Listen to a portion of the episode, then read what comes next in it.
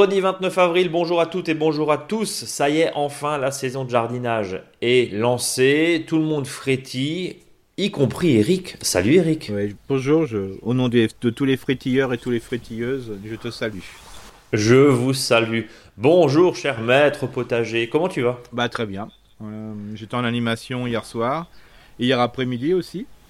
Euh, donc c'était hier après-midi, c'était assez marrant parce que j'étais dans une commune, euh, dans une médiathèque, parce qu'il y avait une, il y a une granothèque, donc je faisais une animation et il n'y a pas de grands, de grands qui sont venus. Je me suis tapé une classe de, de 17 gamins qui sont arrivés, enfin qui étaient voilà. Et comme ma spécialité, c'est plutôt les 50-70 ans que les, les moins de 15 ans. Euh, T'as dû mettre une casquette à l'envers et sortir une chaise bah, Il a fallu que là, je me suis reconstruit euh, intellectuellement pour faire l'animation avec les gamins. Surtout que l'animation était la sexualité des plantes. Donc, ah, bah. euh, ils ont pas dû être déçus. Et, bah, et c'était assez marrant parce que la personne qui était présente, bon, les gamins, ils étaient hyper sages. Alors, j'étais vraiment très, très content. Puis ils m'ont dit ah bah ouais, je sais pas ce qui se passait, mais les gamins ils sont restés pour au moins une demi-heure, trois quarts d'heure. On a fait une demi-heure enfin même 45 minutes enfin là, d'explication, alors que j'avais rien de spécial. Hein. J'avais un tableau blanc, on a fait des schémas, on a posé des questions, donc c'était vraiment les séquences pédagogiques, c'était vraiment pas très bonnes. Mais simplement, voilà, euh, il y avait plein de gamins qui étaient, euh, qui vraiment euh, hyper intéressants. Il y en a un qui m'a dit, oui, oui, les graines, il y a des cotylédons. J'ai dit, waouh, ça, ça commençait à, aller très fort. Non, c'était bien. Et le soir, j'étais avec plus des papis, des mamies, donc mon public. Et là, c'était vraiment super intéressant aussi parce qu'on a vraiment parlé justement de, de semis, de faux semis. Et j'ai commencé là-dessus, c'est-à-dire que euh, comme il a fait une période assez sèche, et après il a plu, et les gens disent Ah ouais, les, plantes indésirables, donc les mauvaises herbes poussent très très fort. Et je leur ai dit Alors là, surtout, euh, laissez quelques jours justement, laissez ces plantes s'exprimer, qui sont souvent des plantes annuelles. Et une fois que, voilà, au bout de 4-5 jours, euh, ça le fait 2-3 cm, vous prenez votre binette ou votre racloir, hein, le racloir c'est encore mieux, et en surface, vous raclez, mais surtout ne, ne décompactez pas trop le sol et retournez le sol, sinon les graines qui étaient qui devaient pas semer, qui devaient pas germer, vont germer. Donc j'y euh, faites, prenez cette pluie qui est arrivée et qui a sur un terrain qui était un peu sec, révéler et dynamiser un peu les graines qui allaient germer en surface, ces plantes indésirables. Racler surtout en surface, mais surtout n'allez pas trop loin parce que sinon vous allez remonter des graines qui risquent de germer quand vous allez mettre votre semis. Donc il faut l'utiliser comme euh, là en ce moment ce qu'on appelle un faux semis. Quoi. Et ce qui est euh, clairement, tu, tu, en as parlé là, hein, les, conditions météo. Euh, tu, tu, disais la semaine dernière, on est toujours dans le trop. Bon, ça on le sait. On, on, enfonce des portes ouvertes chaque semaine en disant ça. Mais là où je te rejoins, c'est que, bon, enfin, enfin, il a plu. Nous, on s'est pris à peu près 25 mm dans la région de Colmar, ce qui est, ce qui est pas si mauvais que ça. Ça permet de remplir les ah, cuves, ça permet surtout. Hein. Euh, c'est bon, mais c'est vrai qu'en cette période, bah, c'est vrai que si on a eu ça, euh, si on avait eu ça euh, mi-mars, ça aurait été mieux. Mais là, on choisit pas. Voilà. Mais, mais, mais ça nous fait de nouveau, j'allais dire un reset où il faut nouveau attendre 4-5 jours jusqu'à ce que le sol soit ressuyé, mhm. euh, parce que là, ça colle encore au bottes, quoi. C'est hein, bah, compliqué. Surtout quand on hein. a un sol qui, est ce qu'on appelle limoneux. Hein, je rappelle, le sol limoneux, c'est quand vous prenez de la terre qui est ressuyée, vous faites une boule et elle tient. Et si vous, vous essayez de faire un boudin, vous n'y arrivez pas. Donc là, c'est vraiment que vous avez un terrain limoneux. Et si vous arrivez à faire un boutin, c'est que vous avez plutôt une terre qui est argileuse. Hein. Argileux. Et eh oui. Mais là, il faut vraiment profiter de la, de la notion de faux semis. Il hein. faut en profiter. Hein. Si vous avez bien nettoyé votre terrain et que ça repousse, prenez ça pas comme une euh, en râlant, dit ça y est, la pluie m'a fait repousser. C'est pas un affront. Non, pas du tout. C'est une bonne nouvelle. C'est justement, juste avant de semer, vous raclez bien le sol, mais sans plus. C'est vraiment racler en surface, ou dans le premier millimètre ou deux millimètres dans le sol, pas plus. Vraiment et euh, ça permet de faire mourir entre guillemets les, plantes annuelles euh, que, vous n'aimez pas, les mauvaises herbes, on peut appeler ça comme ça. Et puis après, vous faites votre semis et comme ça, votre semis a de l'avance sur la levée par rapport aux mauvaises herbes. C'est super. Bon, voilà le conseil. Eric, quel est le programme justement de ce ah. vendredi 29 avril? Alors euh, en papotage, euh, il y a un énorme euh, programme d'activités parce qu'on est entre lune ascendante et descendante. Donc pour faire simple, on peut tout faire. donc là, c'est vraiment tout, tout, peut être planté, tout peut être semé. On, on, en dira un peu plus. Ensuite, bien sûr, on va répondre aux nombreuses aux nombreuses questions des, auditeurs et des auditrices. Aux très nombreuses questions. Et puis après, on va parler de Cucumis sativus. donc, parce que la, fois dernière, on était très grec. Et là, je vais être un peu plus latin. Bien qu'à un moment, je vais revenir voir les grecs, vous verrez. Mais là, Cucumis sativus, c'est-à-dire concombre et cornichon et qui sont assez simples, hein, culture assez simple. je crois que c'est vraiment un légume que tout le monde mange. Alors peut-être moins le cornichon parce que c'est un peu plus compliqué à faire quand on veut les transformer. Mais par contre, c'est vraiment le légume le plus simple au monde parce qu'il prend peu de place. Euh, il peut se cultiver verticalement, donc euh, là on gagne encore de la place sur le peu de place que l'on a. Et puis franchement, euh, c'est quelque chose qu'on peut facilement avoir et on a toujours des bons résultats. Bon, eh ben on s'appellera, on s'appellera, on, parlera de Cucumis sativus. On s'appelle et on parle concombre. On s'appelle et on parle concombre dans quelques minutes, mais auparavant, ce que tu appelles le tempo du jardinier, c'est l'agenda en fonction de la lune qu'on suit plus ou moins, évidemment, ça permet juste de donner une tonalité hein, pour ceux qui nous rejoignent et, les autres, vous, le savez, on le répète, hein, on ne prend pas ça comme parole d'évangile, on prend juste les propos d'Eric comme parole d'évangile. Mais en tout cas, l'idée, c'est de donner déjà euh, voilà, des, des petites, euh, des, des, des, petites tonalités. Voilà, qu'est-ce qu'on peut faire en ce moment, même si la qualité, j'allais dire, et le, et le ressuyage de son sol prime évidemment avec ce que tu vas nous raconter maintenant. Alors, la période ascendante, je crois, jusqu'au 4 mai. Oui, donc là, on est encore dans plein dans le semis. Alors, bien sûr, on peut presque tout semer. Alors, je dirais, on peut tout semer quand on est dans le sud, le sud-ouest de la France. Hein. Euh, même les haricots verts, voilà. Donc euh, bien sûr dans le nord et dans l'est, euh, attendez que le sol soit un peu plus chaud pour les haricots verts, qu'ils soient noins, qu'ils soient nains ou euh, je veux dire à rame. Là, donc là il faut attendre que le sol voilà, soit autour de 15 degrés. 15 degrés, ouais. Oui, parce que sinon ça va, ça va germer, il n'y a pas de souci. Il y en a quelques-uns qui vont lever, mais comme le prix de la semence est quand même un peu cher quand même hein, pour le haricot, hein, 7 à 8 euros un paquet de haricots, c'est tout à fait normal. Euh, donc euh, voilà, faut mieux que ça soit quand même optimisé. Et puis on sait très bien qu'au bout d'un moment, on n'en peut plus des haricots verts. Donc euh, voilà, on peut attendre un petit peu. Il y a peut-être d'autres choses à manger, voilà, plutôt dans légumes feuilles et compagnie. Donc globalement, on peut tout semer en pleine terre. Bien sûr, on le répétera à chaque fois si le sol est bien ressuyé, hein, c'est-à-dire que le sol ne colle pas aux, bottes. Donc bien sûr, tout ce qui est betterave, les blettes, les carottes on va planter aussi tout ce qui est panais. Hein, donc euh, vraiment dans le jardin poté, on peut y aller à fond. Euh, ce qu'on va faire aussi, c'est que sur euh, ce qu'on appelle en pépinière, pour un repiquage ultérieur, on mettra tout ce qui est chou, toute la famille de choux, alors plutôt des choux des fois précoces à, semi-précoces, hein, bien sûr. Et puis bien sûr les poireaux, bien sûr les laitues qui seront à repiquer. Et puis sous abri et surtout si on est au nord et à l'est plutôt, bah, en godet, tout ce qui est la famille des cucurbitacées, hein, donc de la courgette en passant par le concombre, les courges coureuses, le melon et compagnie. Et puis bien sûr pour l'agrément, bah, on, met les, les plantes, euh, les semis de, fleurs en, pot. Hein. donc euh, voilà, on peut semer quelques, euh, je dirais, œillets d'Inde et autres. Tu nous parlais effectivement de semis pour un repiquage ultérieur, toute la famille des choux raves. On peut semer aussi, alors juste avant de débuter cette, cette, émission, tu nous parlais des, on parlait des plaques de semis. Alors là, c'est des équipements entre guillemets professionnels, mais vous pouvez en trouver. Euh, et d'ailleurs, allez sur le bon coin parce que des fois, il y en a qui sont, il y en a, plein. Euh, n'allez pas acheter. Euh, alors en plus, les, plaques, les, plaques, de semis, on peut, on peut acheter. On, vous allez en jardinerie, par exemple. Euh, la plaque de semis peut être la plaque euh, qui est en principe la plaque qui sert à tenir plusieurs pots ensemble. Alors, l'idéal, c'est de, prendre un peu de tout, mais surtout des plaques qui permettent d'avoir des fois 15 à 20 pots dessus. Donc, ça fait des petits, des petits trous et, le, et ça, ça vous fait une super plaque de semis. Hein. C'est gratuit, c'est là tout le monde est content de s'en servir et je peux vous assurer qu'une plaque de semis, une fois que vous l'avez euh, utilisée et euh, nettoyer, euh, après vous pouvez la conserver pour l'année suivante. Ce qui fait de mal euh, la plaque de semis, c'est quand on la laisse. Alors c'est ce type de plaque qui est un peu, un peu légère quand même. ce qui lui fait du mal, c'est de laisser en plein soleil et après laisser passer l'hiver. Le, le printemps suivant, qu'est-ce qui se fait? Elle explose.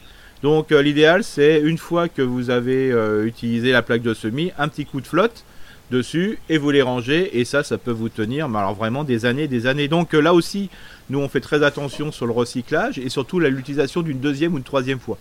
Alors voilà, après on va nous dire peut-être qu'on utilise du plastique, peut-être, mais quand c'est du recyclage, du recyclage, du recyclage, bah pourquoi pas. Hein. Moi je dis voilà, faut pas non plus être dans l'absolutisme, c'est important.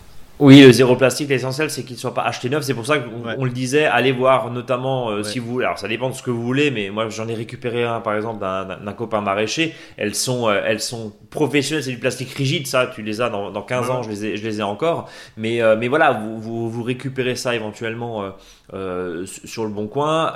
c'est du matériel professionnel en général à pas cher. Donc, c'est toujours intéressant de voir, pareil, hein, sur les autres, sur tous les autres matériels aussi, quand on peut récupérer au lieu d'acheter neuf, et c'est un commerçant qui vous dit ça, pourquoi pas? Euh, Eric, j'aimerais quand même qu'on parle d'un truc. Tu m'as dit, tu vas faire une expérience parce que tu parlais des cucurbitacées. J'aimerais juste qu'on prenne 2-3 minutes sur ce que tu vas nous dire parce que tu m'as dit, euh, là, euh, avant de, commencer ce podcast, je vais faire une expérience et je vais bien voir ce que ça donne. On rappelle le contexte. Il y a certains légumes dont il ne faudrait pas récupérer les graines parce qu'on ne sait pas ce que ça va donner. Ça va donner des trucs un petit peu, euh, déviants, hein, des, espèces de variants de légumes. Alors c'est les courges, c'est les choux. Et toi, tu m'as dit, je vais tester sur les, courges. J'aimerais que tu nous expliques ton expérience. Bah, disons que ce qu'il y a, c'est qu'on sait que les courges, euh, bien sûr, euh, ils ont une capacité parce que c'est une obligation. Parce que je rappelle sur un pied de, de cucurbitacées, hein, que ce soit concombre, courge ou autre, vous avez des fleurs mâles et des fleurs femelles. Et donc, euh, souvent, ce qui se passe, c'est qu'il y a une pollinisation qui se fait entre courges. Alors, souvent, on dit que les courges, le, gros souci, c'est que quand on va ressemer une courge, on n'a pas les mêmes. Alors, euh, alors, surtout si vous êtes de ceux comme moi qui mettons différents types de courges dans le jardin. Bien sûr, si vous mettez une sorte de melon, une sorte de, concombre, une courgette et un, par exemple un potimarron, bah là vous pouvez plus facilement récupérer ces graines parce que euh, globalement une courgette, enfin un concombre et un melon peuvent pas se mettre ensemble et ainsi de suite parce que même ce sont de la même famille, euh, ce sont des gens différents donc c'est pas possible. Mais euh, voilà, c'est souvent ce qui se passe, c'est que ben moi je, trouve que le taux de reprise quand vous faites un semis à partir de graines que vous avez récupérées, il est terriblement important. Quoi. Le taux de germination est presque de 100% surtout quand vous le faites l'année suivante. Donc moi ce que je vais faire cette année, mais bien sûr je vais le faire en double pour pas me contraindre à ne pas manger ce que j'aime, bah, sur des légumes que j'aime bien, donc j'ai trouvé un concombre que j'adore et je vais m'obliger à prendre que la même variété après si je trouve que cette année il est encore bon. Donc là le concombre c'est assez facile parce que on n'en a pas souvent de même sorte. Donc là je vais récupérer les graines et je vais les semer, euh, voilà. Et puis d'année en année je vais les récupérer, quitte à à me sélectionner une variété qui me correspond, en sachant que c'est toujours un peu compliqué parce que euh, il suffit que le voisin il ait une autre variété. c'est ça. Attention aussi à la proximité des voisins. C'est ça, voilà. Quand on est dans un jardin partagé, c'est un peu compliqué. Alors moi, ce que je vais faire, c'est surtout le faire dans un habitat qui est pas très maraîchage entre, entre guillemets, euh, plutôt dans un lotissement. Et là, je vais plutôt mettre mes, mes légumes de récupération que je vais m'utiliser d'année en année. Dans le jardin potager ou jardin partagé où il y a plat Là, je vais peut-être éviter. Et donc, ma source de graines, en réalité, c'est dans un lieu qui sera un peu confiné, comme ça, euh, ça sera plus simple. Donc, je vais cultiver une sorte de concombre, une sorte de potimarron, une sorte de courgette, et comme ça, euh, je, vais prendre vraiment ce que j'aime le mieux, quoi. Et donc là cette année, donc ce que j'ai ressemé, donc euh, j'en ai, déjà, déjà fait cette expérimentation pour cette année, et donc bah, je vais semer, mais j'ai bien noté potimarron de récupération, potimarron acheté. Alors quand je dis acheté, c'est graines achetées. Et donc je vais voir ce que ça donne. Pour, voir si on, arrive facilement, quand on est dans un lotissement, quand on est dans un lieu, de bien sélectionner ses graines. tu nous diras justement ce que, ce que ça va donner en, fin de saison, évidemment. On va juste rappeler, euh, tu, peux juste nous, nous, rappeler, nous expliquer comment fonctionnent les grainiers, les semenciers, parce que euh, eux, ils sont, ils s'appliquent des, méthodes extrêmement strictes hein, de, non-contamination. C'est ça. Euh, comment ils font? Bah, disons que bah, ils mettent la même variété ensemble pour faire simple. Hein. Et souvent, c'est protégé par des tunnels et compagnie pour éviter justement que ça aille sur une autre. La multiplication, quoi. Ouais. Et puis, il y a de la multiplication forcée. Alors ça, je ne veux pas le faire. Euh, c'est-à-dire, bah, vous prenez le pinceau ou vous coupez une fleur mâle, par exemple, et vous allez badigeonner la fleur femelle à proximité. Et après, ce que vous pouvez faire aussi, c'est de supprimer les fleurs mâles des autres pour pas qu'il y ait justement ce, ce, lien qui peut être fait entre une fleur mâle et une fleur femelle d'une autre courge. Mais ça, c'est un métier. Et moi, je voulais plutôt dans la simplicité. Donc voilà, plutôt travailler dans un lieu qui est un petit peu, euh, je dirais, caché, où là, je vais sélectionner mes, mes légumes que j'aime bien, mes légumes fruits que j'aime bien. Et puis après, dans les lieux où, où là il y a un peu plus tout vent, je dirais, et, il y a plus de proximité avec d'autres acteurs, bah, c'est plutôt là que je vais les replanter pour voir ce que ça donne. Et comme ça, euh, j'espère ce qu'on appelle créer des pieds mères, euh, des graines mères, et qui correspond à mon jardin.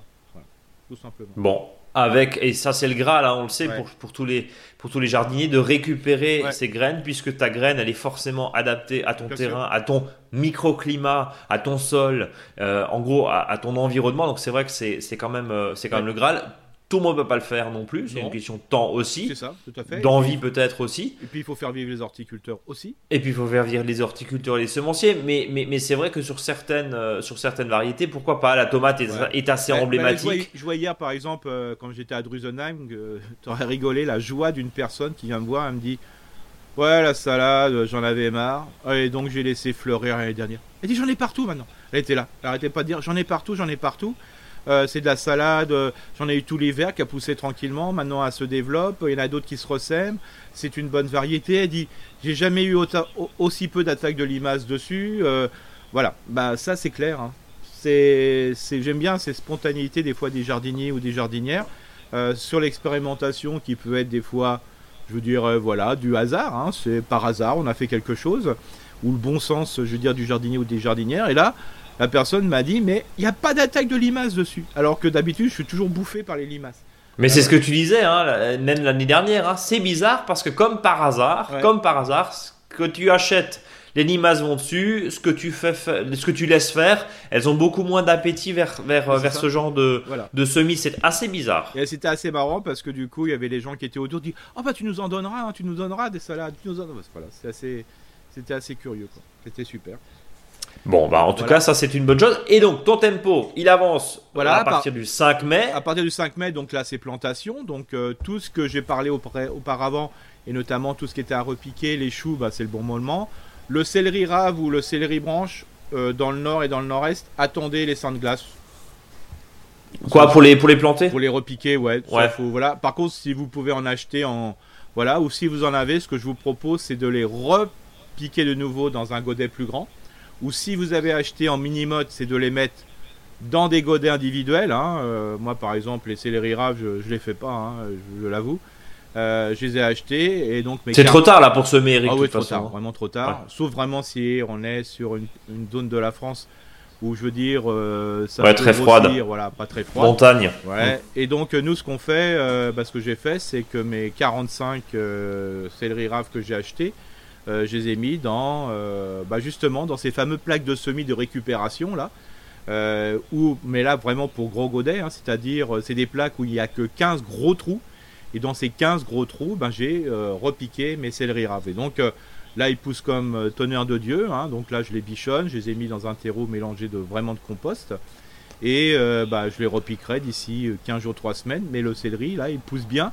Et en réalité, quand je vais le piquer, ben, il, y aura longtemps qu'il aura quitté la mini-motte euh, pour aller vraiment développer ses racines, euh, je dirais, sur l'ensemble euh, de la place. Et là, c'est vraiment, là, vous gagnez du temps. Et en plus, vous avez un céleri qui est beaucoup moins sensible après aux prédateurs parce qu'il a poussé dans des conditions, je dirais, climatiques qui correspondent à votre jardin. Donc, et pas forcément sous serre, chauffé, et vous pouvez, en pleine nuit. Et ce que je viens de vous dire, si vous achetez des mini-modes, vous pouvez le, avant de planter vos choux, vous pouvez le faire exactement de la même façon. Euh, faites un passage de 15 jours, 3 semaines. Si c'est une semaine, c'est pas nécessaire. Ça suffit pas. Il faut que, il faut au moins les 15 jours, 3 semaines. Et là, vous verrez, vous vous replantez plus des, mini choux, hein. vous replantez déjà des jolis choux, quoi. Et euh, après, comme ça, ça vous permet de bien les sélectionner et vous, vous plantez vraiment dans des conditions optimales avec une énorme motte, avec un système racinaire puissant. Donc c'est vraiment super. Alors, et et, pardon, oui, je, pardon, je, te coupe. Et on n'est pas interdit, là, au bout de quelques jours de, repiquage, de mettre euh, et de les arroser avec, euh, avec un purin d'ortie, par exemple. Ça les fortifie aussi. Complètement. Euh, si vous avez du marc de café, ben, vous pouvez le mettre en surface. si vous avez un extrait fermenté d'ortie, vous pouvez l'utiliser. Si vous avez un espèce de jus de compost, parce que, je sais pas, vous avez oublié, vous avez un, je sais pas, vous avez mis du compost dans un seau, il a plus dedans et vous avez de hum. l'eau, le compost est rempli. Surtout ne le jetez pas, euh, versez-le dans un arrosoir et vous utilisez ce jus de compost.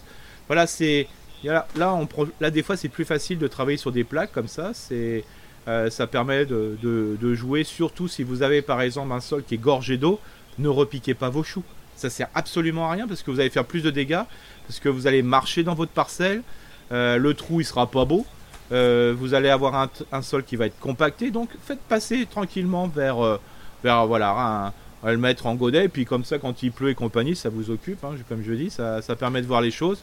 Et franchement, vous avez des légumes qui s'emportent bien, et puis après quand vous les repiquez, ça vous permet de les repiquer assez bas, euh, jusque presque au niveau des premières feuilles. Comme ça, ça permet des fois un enracinement supplémentaire. Donc là, tout est bon. Et ça vous évite, par exemple, sur les choux, euh, de les repiquer racines nues. Parce qu'on peut repiquer les, choux racines nues. Mais là, comme ça, vous avez vraiment un chou qui démarre tout seul, sans, sans je dirais, sans, sans arrêt de pouce. Et c'est super bien. La problématique du, de la racine nue, c'est que si jamais il fait trop chaud, c'est foutu, quoi, Eric. Bah, façon, c'est très compliqué pour la reprise. Voilà. Alors, de toute façon, le, le chou, faut se dire qu'à partir du 1er mai, euh, quand vous avez, par exemple, semé des choux et vous les dans une pépinière et vous voulez les repiquer, bah, de toute façon, vous perdez beaucoup de terre.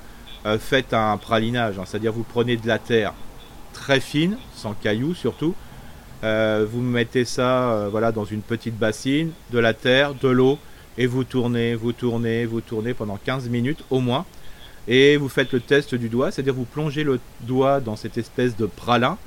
Et si le pralin euh, reste bien sur votre doigt, le doigt c'est prêt. Et donc comme ça, vous baignez bien vos choux dedans. Et ça vous permet à ce moment-là d'avoir un pralinage de, de, racines de choux. Et ça vous augmente considérablement. Et ça permet aussi aux choux de pas être en stress. Et on sait très bien qu'un chou stressé va être beaucoup plus, euh, je dirais, dévoré par les limaces ou les escargots. Comme toi, quoi. Voilà. bon, ça va relever. bon, une fois qu'on a fait tout ça. Ouais. Euh, Alors bien sûr, on peut repiquer les poireaux d'été. On peut, on peut bien sûr mettre les pommes de terre. Hein. surtout là, il n'y a pas de souci. Il y en a, il y a longtemps qu'ils ont mises.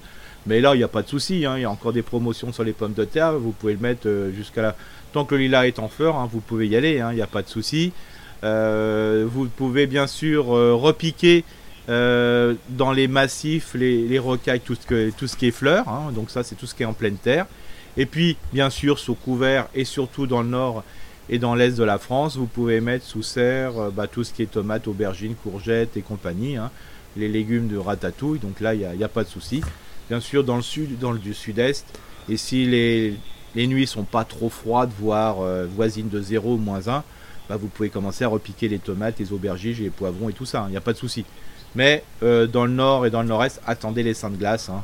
Euh, c'est quand même plus, nord-est, nord-ouest aussi. Hein. Enfin bon, même si la façade, la façade maritime en général, il y, a moins de gelée, mais bon, attention aussi, ça c'est plus vous qui, connaissez. on n'est jamais à l'abri on est, on est que mi enfin, fin avril, pardon, mais on n'est pas à l'abri d'un coup de froid et d'un coup de gel tardif. On est d'accord. Complètement. C'est pour ça que voilà, on a le temps de tout. Hein, je veux dire, euh, c'est important. Et bien sûr, euh, dans le jardin pleine terre, là, c'est vraiment euh, allez-y pour les salades et compagnie. Hein, c'est vraiment le bon moment.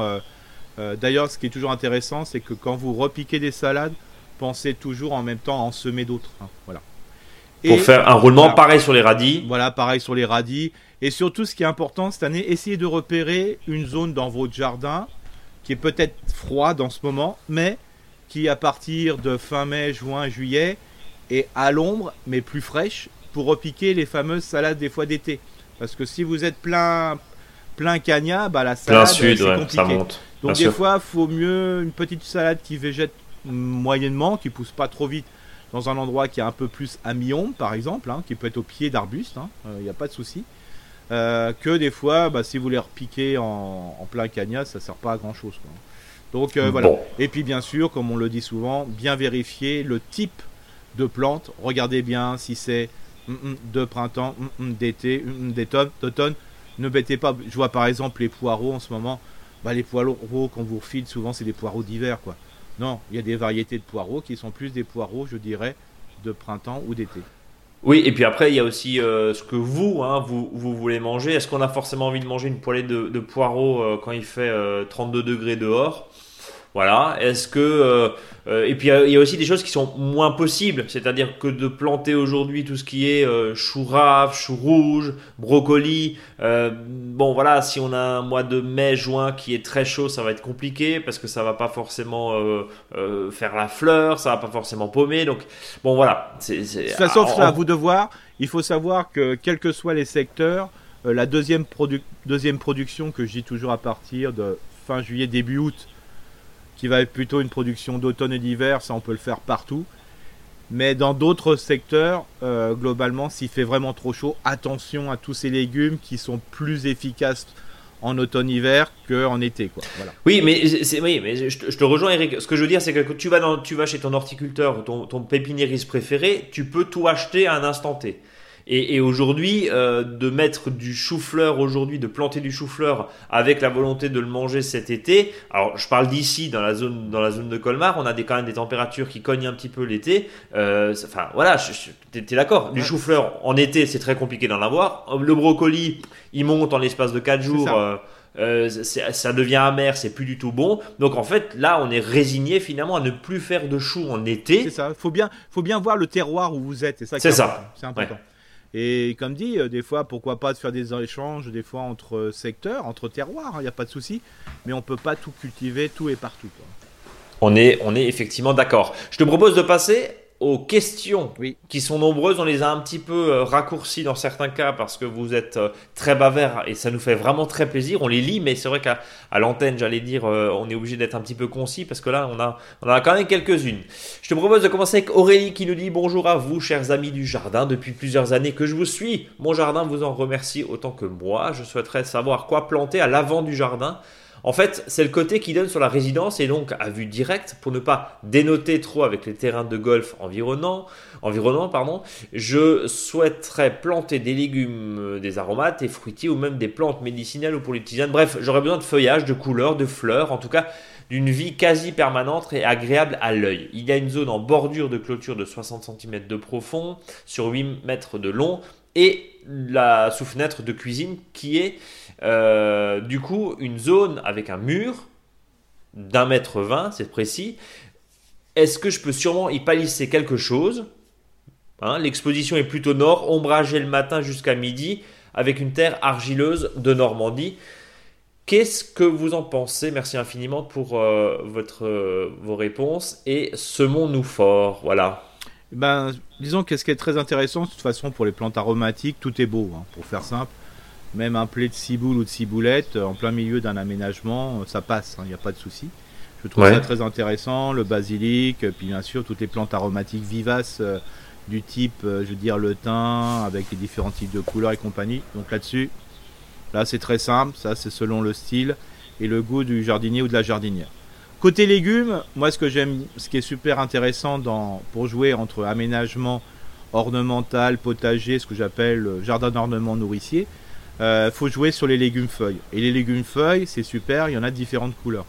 Donc voilà, par exemple, euh, j'ai fait justement avec France 3 Grand Test un, 99 secondes l'autre fois, et c'était justement ce, propos. Et ce que j'ai donc conseillé, c'était tout ce qui était par exemple céleri branche. Voilà, en plein milieu de fleurs. Bah, les gens disent mais quelle est cette plante curieuse? Bah, C'est un truc à manger. Ça va être toutes les blettes de différentes couleurs. Alors même les blettes, je dirais traditionnelles, euh, qui sont vertes, euh, ou blanche, bah, je veux dire, c'est quand même aussi joli. Donc toutes les blettes, la famille, c'est super intéressant. Bon, dès qu'on va être sur du légume un peu racine, bon, c'est pas, voilà, c'est sans plus. Mais travailler beaucoup sur les feuilles, les feuilles. Hein. Et de toute façon, ce qui est intéressant aussi, c'est que la salade, bah, ça va mettre un certain temps à pousser, mais sans plus. Donc le temps que vous la récoltez, après, bah, il y aura peut-être les plantes de rocaille ou le blas massif qui auront pris la place. Mais je vous invite à prendre ces légumes un petit peu érigés, euh, même par exemple du fenouil, c'est très joli, ça met un petit peu de... D'ailleurs il, y a du fenouil, ce qu'on appelle plus euh, ornemental. Donc voilà, fenouil, bête, blette, euh, céleri branche, voilà, à fond dans le, dans le jardin d'ornement, ça met du volume, ça met une touche de vert dedans avec des différents types de couleurs. Donc ça, franchement, faut y aller à fond. Si vous avez un petit muret que vous pouvez palisser, bien sûr, le 1m20, alors ça c'est une taille qui est, qui est complètement géniale. Euh, on le verra après euh, quand je vous parlerai de concombre. Faites un palissage et euh, palissez du concombre et du cornichon. Euh, palisser aussi, bon maintenant c'est un peu trop tard pour le semi, mais pour l'année prochaine du petit poids. Et pourquoi pas sur 1m20, même si ça peut paraître un peu bas, mais bon, ça pourra se satisfaire. Mettez du haricot du haricot d'Espagne, du haricot rame, je dirais violet et compagnie. Même si ça paraît pas assez haut, mais ça permet, euh, si vous le mélangez par exemple avec des fleurs d'hypomée, si vous le mélangez avec d'autres plantes comme ça, bah, ça vous permet de faire un, ensemble, je dirais, tranquille, sans grande difficulté technique. Mais là, sur lui 1m20, moi j'irais à fond sur du concombre et du cornichon. Bon, eh ben, ça tombe bien parce que c'est le sujet de la semaine. C'est pas fait exprès, Aurélie. Euh, écoutez dans quelques minutes le dossier de la semaine des Cucumis sativus. Voilà, cornichons et concombre. On va passer à Julien qui nous dit bonjour. Merci Eric et Brice pour les conseils concernant mes précédentes questions. Je m'appelle toujours Julien, j'habite toujours en Eure-et-Loire, près de Chartres. J'ai semé des tomates mi-mars, environ 30 plants. Alors chardonneuse, jaune Saint-Vincent, marmande, blanche douce du Québec, cerise, cœur de bœuf. Sur ces 30 plants, seulement 3 ont fait des feuilles, les autres se sont arrêtés au cotylédon. Donc c'est les premières petites feuilles, hein, on est d'accord. Comment ça se fait? Est-ce que je dois insister pour obtenir des feuilles? Si oui, comment faire? Ou dois-je me résoudre à acheter des plants? Merci pour tous vos précieux conseils que vous distillez toutes les semaines. Alors j'ai vu les photos, bon c'est pas c'est pas top top top. Hein. Euh, de toute façon là si si ça n'a pas poussé il y a, y a deux, deux, solutions. C'est euh, bah, soit de voilà de laisser tomber ou avec le, les petits plants que vous avez remettez-les individuellement, euh, je dirais dans des godets. Mais attention, à mon avis, le terreau, il est pas top. Hein. Mais pourquoi ça tartine? Parce que, bah, alors j'avais dit ça, ça tartine. Pourquoi à ce point-là Parce qu'on voit, hein, euh, on se balade comme ça là le dimanche, tu vois des fois sur des rebords de fenêtres, des toutes toutes toutes petites tomates. Pourquoi c'est limite atrophié dans certains cas Pourquoi ça pousse pas? Tu dis c'est le terreau? Bah des fois là, souvent le terreau de plantation qui est pas top. Hein, c'est c'est pour ça que c'est souvent suite à ce qu'on appelle un terreau universel. Ça veut dire que le terreau n'est pas fini quoi. Donc euh, c'est pour ça, et on en discutait encore. Euh, Tant que c'est que le terreau, ça va Ouais, c'est ça. Euh, on en discutait encore une personne qui me disait qu'elle utilisait 100% de, son, de sa décomposition de, ses biodéchets comme compost, sauf pour les tomates et compagnie. Quoi. Et là, si vous voulez faire un petit investissement, ce sera toujours d'acheter du terreau de semis pour les, je dirais, pour les légumes un petit peu précis comme les tomates, en sachant qu'un un paquet de terreau, ben, vous pouvez l'utiliser sur plusieurs années, il hein, n'y a pas de souci. mais là, ça sent vraiment que ça manquait de pouce. Et si en plus il faisait un petit peu frais dans la maison et qu'il manquait un peu de lumière, bah voilà, c'était vraiment pas poussant quoi. Alors des fois, euh, il faut savoir que les tomates en ce moment qui poussent spontanément dans le jardin, parce qu'ils sont un peu au chaud, sont plus hautes bientôt que ceux qui sont proposés en godet. C'est ça. Donc euh, moi je dirais, euh, voilà, oui acheter des tomates, mais ressemer des tomates en pleine terre, sous tunnel, vous aurez le même résultat. Et pour l'année prochaine, un peu de terreau de plantation. Ouais, voilà, parce que là, ça me semble un peu bizarre. Euh, je trouve que voilà, le, je, le, je, trouve que le, à mon avis, il y a eu une décomposition du, terreau quand c'est du terreau universel, par exemple, et euh, qui fait que bah, toute l'énergie qui est mise pour décomposer le terreau, c'est pris les nutriments au détriment des tomates qui vont pousser. Donc c'est pas top. Hum. C'est pas top. un, bon terreau, idéalement sans tourbe, vous en trouvez, euh, vous en trouvez facilement. Et puis, bien sûr, derrière, euh, un minimum de température, hein. faire pousser à 12 degrés, c'est pas la peine, et surtout de la lumière, parce que dès que ça pousse, dès que ça sort, il faut de la lumière. Et normalement, bon, les tomates sont quand même des, plantes assez faciles à, faire pousser. Il n'y a pas de raison que vous n'y arriviez pas, Julien. C'est pour ça, franchement, là, je prendrais une jardinière, euh, je mettrais euh, du terreau de semis. Voilà, et puis j'utiliserai, je, dirais, je semerai, et voilà, bon, vous aurez un peu de retard, mais des fois ça rattrape terriblement, hein, surtout par rapport à ce que vous avez comme là. Par contre, le terreau que vous avez là, ne jetez pas. Euh, vous, suffit de vous prenez euh, votre godet, vous le retournez dans un autre godet et mettez les courges dedans, les semis. Voilà, tout, tout simplement, qui est moins euh, fragile. On va dire déjà c'est des grosses graines, bon voilà, et puis voilà, c'est évidemment moins moins fragile. On passe à la question de Marine. Bonjour Eric, euh, bonjour Brice. Déjà un immense merci pour votre travail. Ce podcast toutes les semaines, c'est une mine d'or pour la jardinière débutante que je suis. C'est une démarche très généreuse de votre part que de partager tout ce savoir. Depuis, on, va faire tourner un chapeau là pour la quête, Eric. Euh, depuis que je vous écoute, j'ai appris mille choses et pourtant ça fait déjà 2-3 ans que je me plonge dans les bouquins de jardinage bio. Donc un grand merci. Bon, Déjà. Ma question. Je vis en Normandie, à la campagne, et cet automne, acheté un figuier dans ma jardinerie. J'ai longuement hésité entre le planter dans un endroit un peu abrité du vent et le laisser en pot. Après des recherches sur internet, j'ai compris que la plantation c'était mieux au printemps. J'ai la chance d'avoir une grande véranda plein sud. Je vais donc hiverner. J'ai donc fait hiverner pardon mon figuier dans la véranda. Au printemps, il s'est réveillé, mais euh, me fait plein de belles feuilles. Je les ai finalement rempotées, me disant que sur véranda ou terrasse, il serait plus abrité que dans le jardin et pourrait me faire plus de fruits. Mais certaines feuilles se sont abîmées. J'ai d'abord pensé à l'air trop sec de la véranda. Je l'ai sorti quand les températures se sont réchauffées, humidié les filles et les feuilles. Et en fait, aujourd'hui, c'est pire. J'ai l'impression que beaucoup de feuilles s'abîment et je n'arrive plus à savoir, et je n'arrive pas à savoir à quelle maladie il s'agit, ni quoi faire au final. Qu'en pensez-vous? Un grand merci et longue vie à On s'aime fort. Bah, disons que moi, mon figuier, il est pas en feuilles. Voilà. Ouais. Euh, donc, ça veut dire qu'il est trop tôt par rapport à la saison. Et il demande, le figuier demande quand même pas mal de, bouffe, hein, entre guillemets, de terre, de racines, et le pot est trop petit. Quoi. Et donc euh, là, c'est vraiment des maladies, euh, quand on voit des, feuilles comme ça rougissantes et compagnie, c'est aussi des fois un manque de nutriments, hein, parce qu'il n'y a, plus a pas assez dans le pot. Hein, pour donc du miam Du miam. Moi, je conseille vraiment, de, toute façon, le figuier en pot, j'y crois pas trop. Quoi. Donc il faut plutôt le repiquer à un endroit, parce qu'il craint pas le gel, mais, ou s'il gèle, il repartira du pied. Et là, il, Là, à mon avis, il y a une différence. Mais là, il est trop en avance par rapport, je dirais, euh, au territoire. Oui, à cause de la, à cause de la véranda, quoi. c'est ça. voilà. Donc ça a poussé. Là, euh, là, il, là, il se croyait dans le sud, quoi. Donc, euh, bah. Là, quand on le ressort et compagnie, c'est pas le temps de parce que moi, les figuiers sont pas encore en feuilles, hein, ils commencent tout, doucement. Donc, enfin, dans, dans ce secteur-là. Donc, voilà, c'est tout simplement là, il est un petit peu désorganisé, euh, donc euh, c'est les feuilles qui prennent. Bon, il n'y a, pas, a pas trop de soucis, hein, c'est du figuier, hein, c'est de la mauvaise herbe, entre guillemets, ça pousse ça pousse bien. Mais si vous pouvez trouver une solution hors du pot, c'est quand même le top du top. Quoi. Il n'y a pas à s'inquiéter. Euh, dès que les Elle peut le repiquer encore maintenant, Marine Mais bien sûr, mais bien sûr. Ouais. Bah, voilà, sans souci. Un pot bien large, un trou bien large, je dirais, mettre un peu à manger, quelque chose qui est un petit peu décomposé, et ça va redémarrer de, vraiment, vraiment très très rapidement. Et puis les feuilles qui sont comme ça atteintes, vous les coupez, puis ça va repartir, il n'y a pas de souci. Allez, on passe de la Normandie jusqu'à la Bretagne avec Adeline qui nous dit bonjour cher Eric, cher Brice. Tout d'abord, je vous remercie d'avoir répondu à ma question il y a quelques semaines concernant mon terrain acide avec peu de sol. Euh, je sais pas si tu te souviens, il y avait du granit. Hein. Tu grattais un peu, il y avait du granit. Hein. Je continue à travailler sur légère butte bien paillée et nous nous régalons de radis, de fèves semés à l'automne et d'épinards. Deux questions. Ma première concerne mon poirier que nous avons planté cet, été, euh, cet hiver, pardon, poirier acheté en pot, pensant bien faire côté sud sur notre jardin. Il s'avère maintenant que le printemps est là et que c'est une zone que nous souhaiterions exploiter plutôt en carré potager avec treillis pour y faire grimper des plantes, hein, des haricots, des fleurs et y installer un petit coin détente. Nous avons peur que le poirier fasse rapidement trop d'ombre et dérange cet aménagement. Nous nous sommes installés ici seulement l'année dernière et nous avons été trop impatients de planter un arbre sans observer sur une année entière la configuration de notre terrain.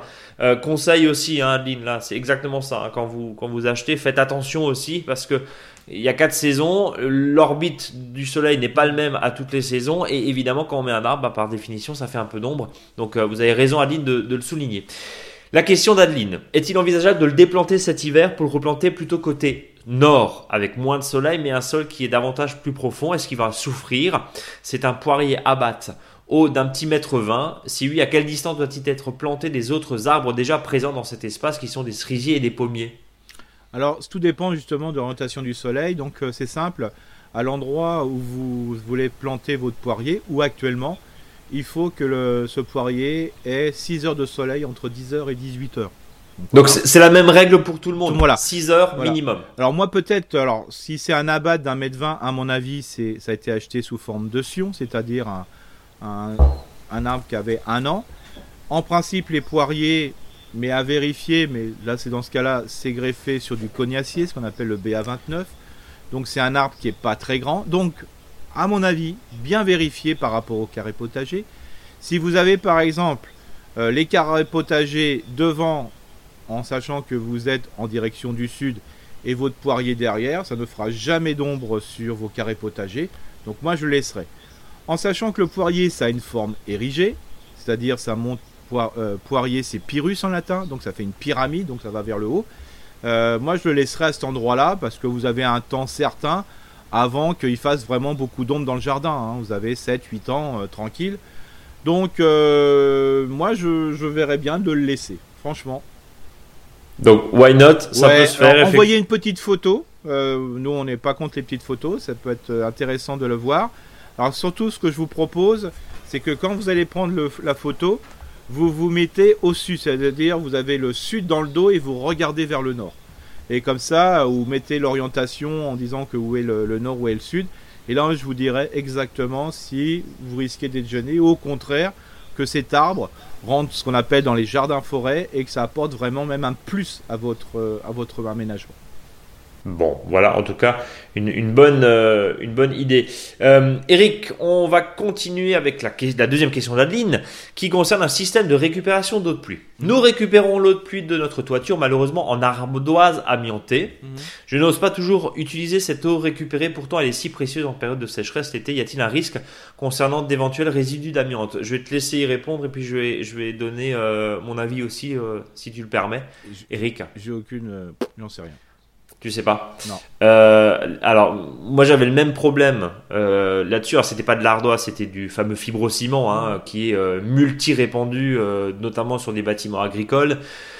Bon, voilà, l'amiante visiblement mm, est toxique quand on inhale. Maintenant, est-ce que quand on arrose, est-ce qu'un toit qui est lessivé en fibrociment ou en sais toit en ardoise amiantée va relarguer sur la carotte que nous allons consommer après ou sur la salade que nous allons consommer après euh, des particules d'amiante qui en fait c'est très compliqué d'avoir une réponse franche très sincèrement. Euh, le consensus pour avoir lu beaucoup beaucoup beaucoup beaucoup beaucoup de littérature là-dessus en l'occurrence des forums des avis de spécialistes de non spécialistes etc bon c'est pas on n'a pas de recul. Voilà. Donc c'est c'est c'est un peu euh, là on vous laisse un petit peu euh, Ouais, avec avec vos interrogations. Euh, il est évident qu'il y a un lessivage infime, mais maintenant de se dire qu'il y a des quantités astronomiques qui à chaque pluie vont dedans, je pense pas. Euh, voilà, c'est- vraiment compliqué. L'amiante est vraiment dangereuse quand on l'inhale. C'est ça. Voilà. Quand vous passez un coup de meuleuse, quand après il y a, il y a- il y a des grands plans amiante aujourd'hui, encore des, des- des milliers de mètres carrés euh, de surface de bâtiments agricoles, même de hangars chez Mhm. les particuliers, hein, des, des- des poulaillers, etc., qui sont en fibrociment, avec de l'amiante dedans. Voilà, ça reste. euh, quand, quand on voit le protocole qu'il faut pour les enlever, et finalement, quand tu te balades en déchetterie professionnelle, quand tu vois comment c'est stocké, tu te dis qu'au final, euh, on nous prend des fois un peu pour des jambons. On va dire ça comme ça. Euh, voilà, hein, on impose aux particuliers de le multi-confiner, et puis finalement, c'est entreposé.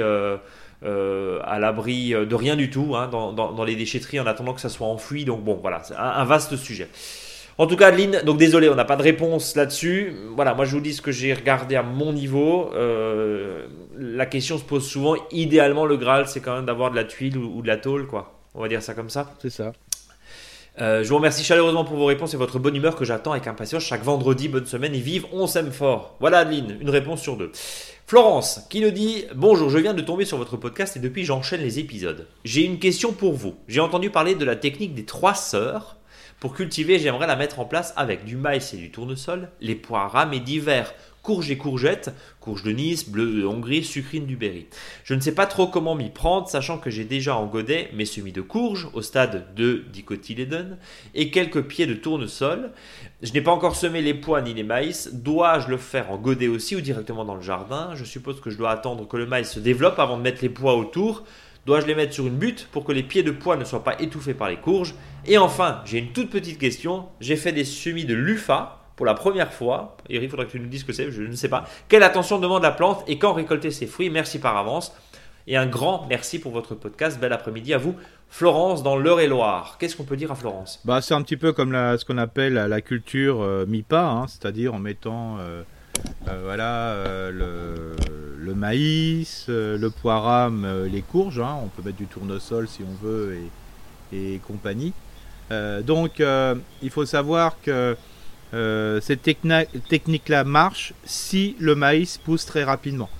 Parce qu'il ne faut pas oublier que le euh, une fois qu'il est en terre, ça monte très très rapidement. Donc le, maïs, je veux dire qu'il faut qu'il pousse, donc il faut que ce soit des variétés qui poussent très haut. hein. Alors souvent, ce qui peut être intéressant pour pas louper la chose, c'est pour voir comment ça s'installe par rapport à votre terroir, c'est de, euh, renforcer ce qu'on appelle la strate euh, érigée, c'est-à-dire le maïs qui va, être, qui va supporter le haricot rame. Donc vous pouvez mettre euh, un pied de maïs, un piquet, un pied de maïs, un piquet, un pied de maïs, un piquet. Comme ça, au cas où votre maïs n'a pas poussé assez haut, au moins le haricot rame va pouvoir utiliser le piquet. Et l'année suivante, bah, comme vous aurez un an d'expérience, vous pourrez voir si votre maïs euh, bah, a bien couru en hauteur pour qu'il serve de support pour votre, euh, je dirais, pour votre haricot rame. Alors pareil pour le tournesol, le tournesol selon les régions ça se sème maintenant. Et il euh, faut savoir que bah, si le haricot rame, vous le semez euh, dans 15 jours, en sachant que ça va lever très rapidement, votre tournesol ne sera pas assez haut. Donc euh, là, c'est pareil, complétez l'ensemble par des piquets en attendant. Comme ça, ça permet de voir si par rapport à votre terroir, justement, la, pousse. Pour les courges, il n'y a pas trop de soucis. Hein. Si vous mettez des courges coreuses, alors ce que je vous propose, c'est pas forcément les gros potirons, la citrouille, le jaune de Paris, compagnie prenez plutôt des, des courges qui sont plutôt potimarron, spaghetti, des courges, euh, des butternuts qui sont pas très grandes. Et comme ça, euh, ça vous permet d'avoir un, feuillage qui est moins important. Et euh, puis voilà. Donc, comme dit, voilà, c'est une très jolie expérience pour faire ça. mais il faut pas oublier que l'ensemble, l'ensemble doit être, je dirais, doit pas s'étouffer euh, quand, quand vous, le, vous le mettez. Quoi. Donc c'est hmm. voilà. ce mais c'est possible. C'est, ah mais c'est très bien. Ah bah ouais, c'est, bien. Parce que vous avez la hauteur, vous avez en réalité c'est la strate verticale. Ouais, euh, la strate verticale, ça va être euh, ce qu'on appelle bah, le, haricot rame. La strate arbustive, ça va être tenu par vos fameux maïs et toutes les plantes qui sont très érigées.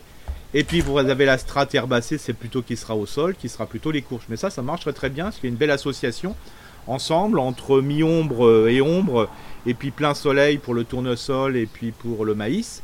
Et puis vous avez aussi l'apport qui va être, apport, qui va être donné par euh, les légumineuses pour améliorer, euh, je dirais, les nutriments euh, pour les courges et le maïs, et ainsi de suite. Donc voilà, c'est un top, ce qu'on appelle le MIPA hein, aussi, ou les trois sœurs, ou les quatre sœurs, enfin il y a, y a différentes terminologies là-dessus qui sont vraiment très sympas. Mais par contre, c'est la première fois qu'il faut qu'on voit par rapport, il faut qu'il y ait la pousse importante. Moi par exemple cette année je vais le faire et j'ai récupéré chez mon copain Olivier, hein, salut Olivier, euh, du maïs euh, du, de l'Afrique noire. Alors c'est des maïs qui poussent à une hauteur de plus de 3 mètres. Euh, même en Alsace, hein, parce que j'ai vu des photos. Et donc là, ça m'intéresse parce qu'ils ont une pousse plus rapide. Et alors ça va pas pour venir faire du pour voilà, je vais sûrement pas faire de la concurrence au maïs alsacien hein, qui me gonfle des fois de temps en temps l'Alsace c'est d'un côté c'est la viticulture et au milieu c'est le maïs, mais c'est simplement que je vais m'en servir comme support quoi. Hmm. Voilà. Comme tuteur tout simplement. exactement. Voilà. Euh, Vanessa qui nous dit Hello du Perche, je ne trouve euh, nulle part réponse à ma question. Alors c'est un point intéressant parce que effectivement on n'a on pas forcément une question peut se poser. Hein. Est-il nocif pour le sol et les plantes de laisser en place dans le jardin et au potager du mobilier en fer rouillé, tout ce qui est chaises, déco, tonnelles, piquets, etc. Peuvent-ils polluer le sol? Je pense que non, mais je ne suis pas experte. Elle nous dit félicitations for your wonderful podcast. Bon, une petite, euh, elle, est plus drôle quand, quand elle est écrite, euh, quand elle est écrite dans le, dans, dans le mail de, de Vanessa. Euh, à part rajouter du fer, c'est grave, docteur? Non, pas du tout. Hein, voilà, le, sol est très riche en, fer. Hein, Si vous avez un sel, quand vous avez un sol qui est plutôt, je veux dire, gris grisâtre, c'est que le sol, le fer qui est dedans est sous forme ferreux, hein, bleu ferreux, c'est comme ça qu'on s'en rappelle et ça veut dire que le sol est très hydromorphe, c'est-à-dire qu'il est très riche en eau. Et quand votre fer est sous forme ferrique, donc est couleur brique, ça veut dire que vous avez un sol qui est très vivant. Donc ça aussi, alors, pour faire ça, il y en a qui disent ouais j'ai un sol glaiseux qui est un peu bleu, c'est parce que les oxydes de fer sont ferreux. Et donc ça montre que le sol est... Non, pas du tout. Hein. Il y en a même qui mettent euh, du fer comme ça, des morceaux de fer. Euh, euh, quand vous avez des hortensias par exemple qui sont un mmh. peu jaunes, parce que le, fer manque à ce moment-là. Bon, ça marche pas du tout, mais c'est par euh, voilà, ça fait plaisir. Euh. Oui, on raconte aussi que certains mettaient des clous dans les. Dans... exactement. voilà, quand on est en train de gratouiller, on se pique, voilà. C'est ça. C'est ça. Non, non, il y a aucun souci. Hein. Ce qui est plus dangereux, c'est plutôt euh, les, les, plastiques, enfin les bâches plastiques qui font des micro particules. Les microplastiques, bien sûr. Mais alors le fer, hein, c'est des ions, donc c'est vraiment pas de problème. Et dis donc, Brice, on n'a pas répondu à la personne avant sur le, le LUFA. Hein. Ah oui, pardon, très bien, oui, très bien. J'étais sur ma liste de, nombreux messages. C'est une courge, hein, c'est une courge, euh, c'est une courge, ça fait une éponge. Hein. Ça fait une éponge? Ouais, donc faut aller jusqu'au bout. C'est euh, c'est ce qu'on va, c'est ce qu'on appelle la courge végétale, là, l'éponge végétale.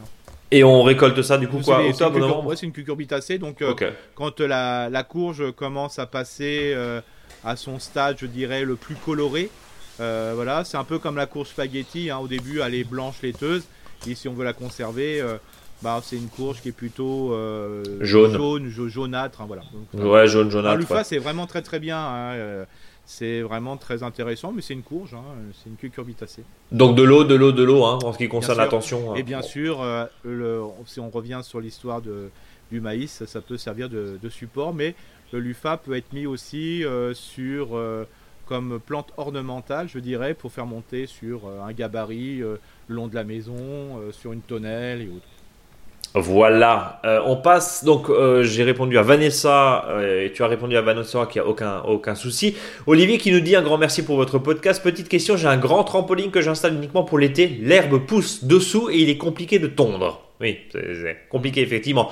Je pensais mettre des courges, mais je pense qu'elles vont chercher de la lumière en dehors. Auriez-vous une solution? J'aimerais éviter de mettre une bâche pour, pour, des endroits qui sont effectivement euh, j'allais dire euh, à l'ombre, totalement à l'ombre, on peut rien mettre, Eric? Bah non, là c'est entre le l'ombre mi-ombre. À part, euh, je dirais, le, substituer par du lierre, il faut vraiment une plante d'ombre. Mais souvent, les plantes d'ombre, ce qui se passe, ce sont des plantes d'ombre qui poussent au printemps quand il n'y a pas les feuilles. Ouais. par exemple, le traditionnel l'ail des ours, par exemple, ou l'aillère, pousse quand les arbres ne sont pas complètement en feuilles. Mais une fois que, mais par contre, il faut une zone éclairée au printemps. Donc, euh, quand on aura remis euh, le trampoline, ça va se trouver la même situation. Sinon, euh, voilà, si, si, vraiment l'auditeur veut mettre plutôt une plante vivace, moi je mettrais du lierre. C'est-à-dire, je ferai un cercle tout simplement. Je décaperai le, le sol. je mettrai, voilà, avec une corde et un piquet, je ferai le, le rond qui correspond au cercle qui correspond à mon trampoline. Je ferai, en, même en ce moment, on peut le faire du bouturage de lierre. Et puis vous avez un sol qui est en lierre. Mais après, de dire qu'il n'y a pas de lierre qui peuvent pousser dedans, pourquoi pas? Mais une fois que le lierre s'est bien installé, c'est pas mal. Alors ça permet. En couvre-sol, quoi. Voilà, ça fait un couvre-sol. Voilà. Ouais, bon, pourquoi pas. La technique du lierre, et puis euh, c'est bien parce mettre que. la bâche sur le sol, euh, je trouve ça pas trop top top. Mais un bon lierre couvre-sol, moi je trouve ça, ça serait bien parce qu'on peut, on peut tondre autour et quand on, fait la, on donne un coup de tondeuse, en même temps, le lierre qui a fait des pouces sur les côtés, ben, vous pouvez le couper. Ça permet de le contenir effectivement et, d'éviter qu'il parte euh, un peu loin. Camille qui nous écoute de la Touraine, qui nous dit bonjour Eric et Brice, je découvre votre podcast depuis peu, vous êtes au top. Merci Camille. Voici ma question. À l'automne dernier, nous avons planté des arbres fruitiers, pommiers, pruniers, cerisiers, nectariniers. En ce moment, il y a des chenilles qui dévorent les feuilles. Le, le pommier est le plus dévoré. Est-ce que ces chenilles vont faire mourir l'arbre ou l'affaiblir? Comment se débarrasser de ces chenilles? Naturellement Comment les éviter les années suivantes? Je suis bien consciente que cette année nous n'aurons pas de fruits car l'ai et 13 jeunes arbres. Il faut du temps et de la patience. Merci à vous, les fameuses chenilles défoliatrices. Donc là, vaste sujet. Oui, alors là, c'est un principe qui est assez intéressant. Donc c'est souvent dedans il y a ce qu'on appelle les schématobies ou kématobies. Et donc ce sont des chenilles qui sont très présentes au printemps on se demande comment elles sont arrivées, bah, tout simplement parce qu'elles sont arrivées l'année précédente. Alors comment fait-on? Euh, Quand vous avez ça une année, euh, vous pouvez avoir des arbres qui sont complètement défoliés, euh, qui va faire que bah, quand il n'y a pas de feuilles, donc l'arbre ne va pas mourir, mais par contre ça va le ralentir, je dirais, sa pousse et notamment vous n'aurez pas de fruits. Donc ce qu'il faut faire, c'est à partir du mois de juillet, à 50-60 cm du sol, vous mettez une bande engluée autour du tronc. Alors Attention aux bandes engluées, je le rappelle, et ça c'est pour toutes les bandes engluées, mettez pas trop de glu si vous faites vous-même, parce que ça peut coller les oiseaux. Donc euh, voilà, on va pas jouer là-dessus. Et ce qu'il va se faire, c'est oui, oui, Brice, je vois que tu as levé le doigt. Oui, je lève le doigt. Euh, on peut tout à fait mettre un petit grillage très fin autour euh, pour faire une espèce de cage pour éviter justement que les oiseaux viennent se voilà, coller dessus. Voilà, parce que tout en laissant passer les chenilles que tu veux capturer. Alors, alors pourquoi ces chenilles? Alors c'est assez curieux chez la Chématobie notamment ou autres chenilles défoliatrices, c'est que et il faut savoir que le, papillon, euh, le papillon de la kématobie femelle n'a pas d'aile. Donc c'est un papillon sans aile. D'accord. Même si c'est pas lui, c'est elle. Mais il est sans aile. Donc euh, il faut savoir que ce papillon sans ailes monte le long du tronc. Voilà. Doum, doum, doum, doum, doum, ok. Voilà. Et il arrive près les- des bourgeons, euh, je dirais, au sommet de l'arbre, tranquillement. Le mâle arrive, là, là, là, craque. Pas la branche, mais craque. La, voilà. Craque Euh, la femelle. craque la femelle. Euh, donc la femelle va pondre des œufs qui vont rester pendant tout l'hiver euh, à côté des branches. Et au printemps, vous avez les, à ce moment-là, vous avez les chenilles qui vont apparaître et c'est pour ça qu'elles sont présentes dès le printemps. Donc le fait de Donc la solution, c'est la glu, la glu, la glu dès cet été. des- C'était voilà. Alors souvent on met de la glu en ce moment pour éviter que les fourmis montent, qui sont éleveuses de, de pucerons. Le puceron. Donc ouais. quand vous avez utilisé ça, remettez de la glu parce qu'en principe au mois de juillet-août il n'y a plus de pucerons. Euh, vous remettez de la glu sur ce que vous aviez mis déjà pour éviter justement ces fameuses schématobies. Alors ce qui peut se- on peut se faire en ce moment, c'est que vraiment si vous avez une grosse attaque et vous voyez euh, vraiment des chenilles, le seul produit qui est autorisé c'est le bacille de Thuringe, Bacille thuringiensis, euh, spécial chenille. Euh, mais attention, ça tue toutes les chenilles. C'est-à-dire que quand vous avez un arbre euh, qui est rempli, alors c'est autorisé en agriculture biologique, pour les jardiniers amateurs et tout ça, il n'y a pas de souci. Par contre, si vous avez, il vous reste du produit, ne le mettez pas autour pour dire bah tiens, je vais finir le produit ailleurs. Non, vous en mettez que sur votre arbre et par ailleurs, sinon vous tuez tous les autres papillons. Donc voilà, c'était la petite. C'est ça. Y compris les beaux papillons qui euh, sont. Voilà. Voilà, on- donc on le chématobie, hein, chenille défollatrice, moi je vois par exemple en Alsace sur des secteurs, euh, j'ai déjà vu des hectares de pommiers, de cerisiers, plus aucune feuille, plus rien. Mais alors, vraiment, Mais donc du coup, il y, a- il y a le bacillus et la glu, c'est la seule chose. ouais, c'est tout. Et puis j'allais dire, enfin, faire venir les oiseaux, mais Bien bon, sûr, ça, après que voilà. là, il faut savoir que là, avec euh, les mésanges et compagnie, euh, ça par contre, ça c'est les mésanges, ils adorent ces, insectes- ces insectes. Et il faut pas oublier que tous les oiseaux sont insectivores quand il y a les petits. Donc euh, voilà. Mais quand il y a des grosses quantités de défoliatrices, euh, c'est pas les trois mésanges qui suffit. Que, voilà. Mais l'arbre ne sont- vont pas mourir, hein, c'est cyclique. hein. Bon, donc à vos glus, préparez. Ouais. Pour reprendre une formule consacrée, on passe à Charlie qui nous dit J'étais déçu qu'il n'y avait que deux questions lors du dernier podcast. Alors je me lance et je pose ma première question. Ouais, Charlie, là, du coup, on en a, on en a plein et on va faire plus d'une heure de podcast, mais c'est, mais c'est pas grave. Euh, ça permet aussi de partager le, le- le savoir. Euh, je ne sais pas si je dois humidifier mon terreau avant de le mettre dans le godet ou bien remplir le terreau, puis humidifier, puis semer. Selon le terreau, j'ai du mal à le mouiller une fois tassé. Cette année, j'ai semé mes courges avec des godets avec du terreau que j'ai mouillé avant de le mettre en godet, mais j'ai peur d'avoir trop tassé. Ils ont du mal à sortir. Euh, Eric, merci pour vos conseils et très bonne journée. Signé Charlie. La question de l'arrosage. Alors, il y a deux écoles. Euh, Alors, toi, ton conseil Moi, mon conseil, c'est je mets du godet, de- dans le godet du terreau. Voilà. Je prends un autre godet et je tasse avec le, le même godet, enfin voilà, de la même dimension. Euh, J'en remets jus- jusqu'à temps que j'ai à peu près euh, trois quarts du pot rempli. Oui. J'humidifie, je pose la graine ou les graines en fonction de la grosseur. Mais là, pour la courge, j'en mets une ou deux, voire trois ou quatre si c'est des cornichons, des concombres. Et après, je remets un peu de terreau dessus, je retapote avec le godet de la même dimension et j'humidifie. Voilà. Bon, tout simplement. Donc, voilà. Après, il y a évidemment. Ce qui est important, c'est un peu de tasser le terreau parce qu'en fonction du type de terreau, euh, des fois il est un peu trop, euh, je veux dire, un, un peu trop souple. aérien. Aérien, quoi, souple, aéré. ouais. Ouais. Donc euh, le, le principe comme ça, ça permet de poser parce que sinon, la- quand vous allez arroser la graine, vous allez le- quand- elle va être au fond. Et comme la graine, euh, elle va être toujours à l'humidité et trop profondément semée, elle va pourrir et ça vient pas. Voilà, donc attention, et puis on dit en général, c'est quoi Deux à trois fois la Ouais, hauteur de la graine Plus la, plus la graine, euh, je veux dire, est petite, euh, plus c'est 3 à 4 fois. Et si elle est un peu, un peu plus grosse, un centimètre, il n'y a pas de souci. Alors bien sûr, si vous mettez un marron, il n'y a pas de souci. Mais là, le principe, Ouais. c'est que, c'est que là, euh, des fois, il faut mieux mettre une graine en, vraiment en, su- en surface. Ça poussera des fois beaucoup mieux que si elle est profondée, en profondeur à 3 cm. On passe à Sophie qui nous dit bonjour Brice, bonjour Eric, un peu de pommade pour consommer, pour consommer, pour commencer pardon, comme dit Brice. Merci infiniment à tous les deux pour ces podcasts que j'écoute avec grand plaisir le samedi matin en savourant mon petit déjeuner. Bah là il va durer votre petit déjeuner pour Ouais. celui-ci. Je suis jardinière débutante, j'ai donc tout à apprendre. Vos émissions sont une mine d'or pour moi. Alors quelques questions. Euh, à Paris, dernière mes fenêtres, j'ai fait des semis que je vais descendre à la campagne le 30 avril. Je suis censé attendre la fin des saintes classes avant de repiquer en pleine terre dans mon potager.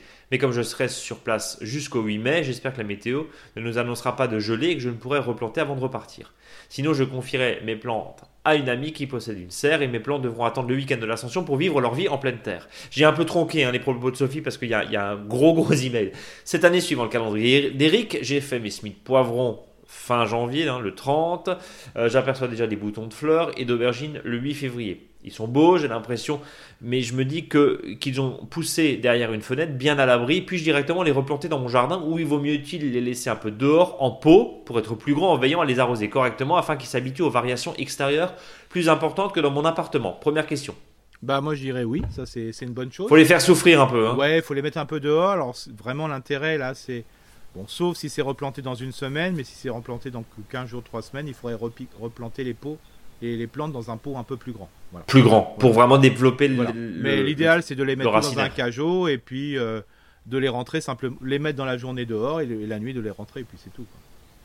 J'ai aussi fait des semis de tomates. C'est la même chose, même combat hein, sur euh, les plants qu'on peut acheter chez les pépiniéries, chez les horticulteurs, où forcément eux ils sont en serre euh, à la cool euh, où il fait chaud. Et le problème c'est qu'on n'a pas les mêmes conditions chez nous. Hein. J'ai aussi fait des, des, semis de tomates, nous, nous, dit Sophie, un peu plus tard que l'an passé. Du coup, je les ai fait le 25 mars. J'ai entendu Eric dire que derrière une fenêtre, les plants filaient. Comme je ne sais pas bien ce que cela veut dire, je vous mets une photo, donc je t'avais envoyé euh, la photo. Mes plants ont un mois, il y a différentes variétés, et toutes n'ont pas la même croissance. Est-ce que mes plants de tomates ont filé?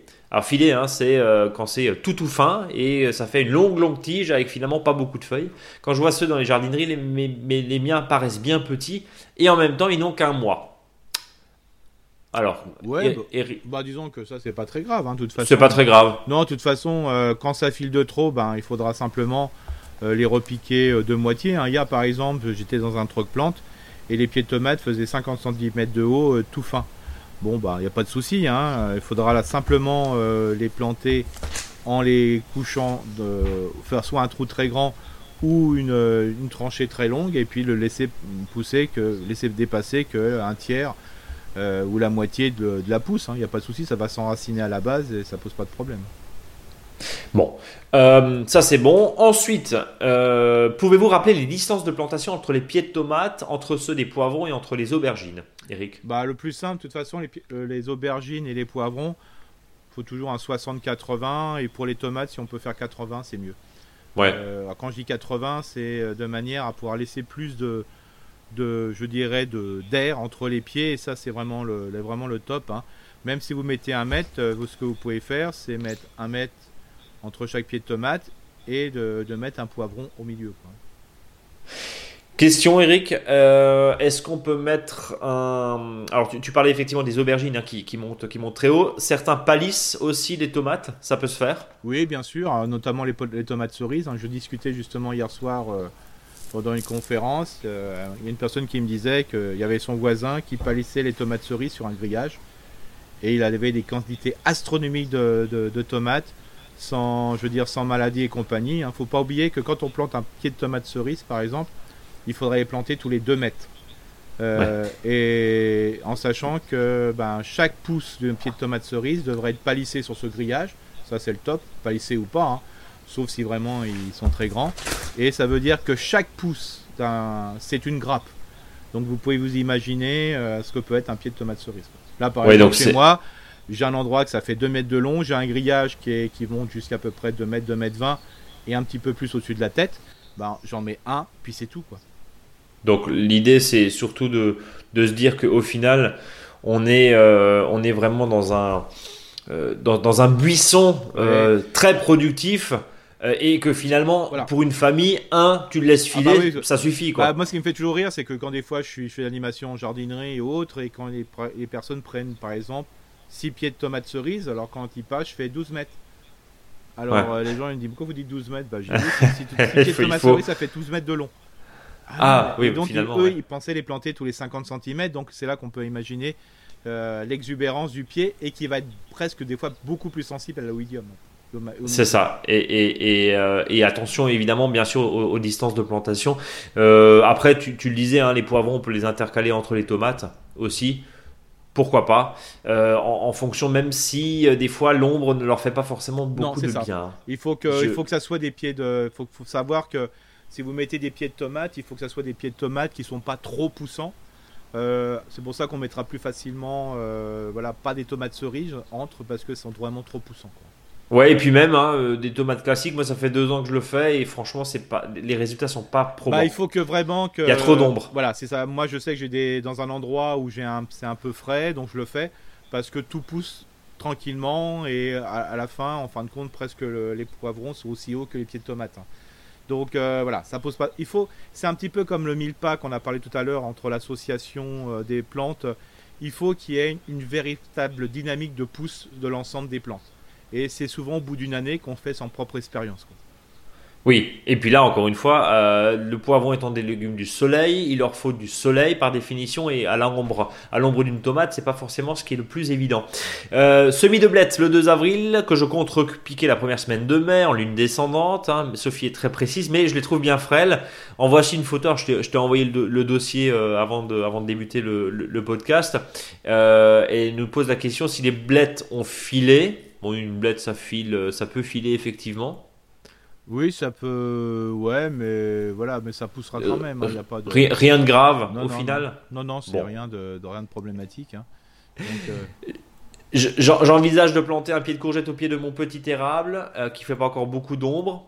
Euh, ça marche très bien. c'est possible? Ouais, bien sûr. Très bien. Toujours. on, on toujours avance les- un peu vite hein, parce qu'il y a beaucoup de questions. Euh, notre grange est pleine de vieux foin dont je me Ouais. sers pour Super, pailler le potager. vieux Est-ce que foin. c'est Ah, pardon C'est super le vieux foin. C'est super. Est-ce considéré comme de l'azote, comme de la tonte d'air ou comme du carbone, comme de Non, la paille Plutôt de la, du carbone, mais le vieux foin, c'est vraiment très recherché. Euh, parce que là, on peut être vraiment dans l'opulence. Par exemple, en ce moment, on, on plante les pommes de terre. Et souvent, les pommes de terre, on les met sur le sol et on met du vieux foin dessus. Donc vive le vieux foin. Ouais, c'est ça. Bon, voilà, c'est pas évident à dire, euh, mais. enfin, j'ai lu qu'on pouvait mettre quelques orties hachées dans le trou de plantation avant de mettre les tomates. Alors ça, Eric, Oui, alors ça. Alors voilà, Attention. alors, et, et tout le monde le fait, enfin une partie des gens le font, alors pourquoi pas Moi je le fais pas parce que j'ai toujours du mal à mettre des déchets organiques euh, vivants dans le sol.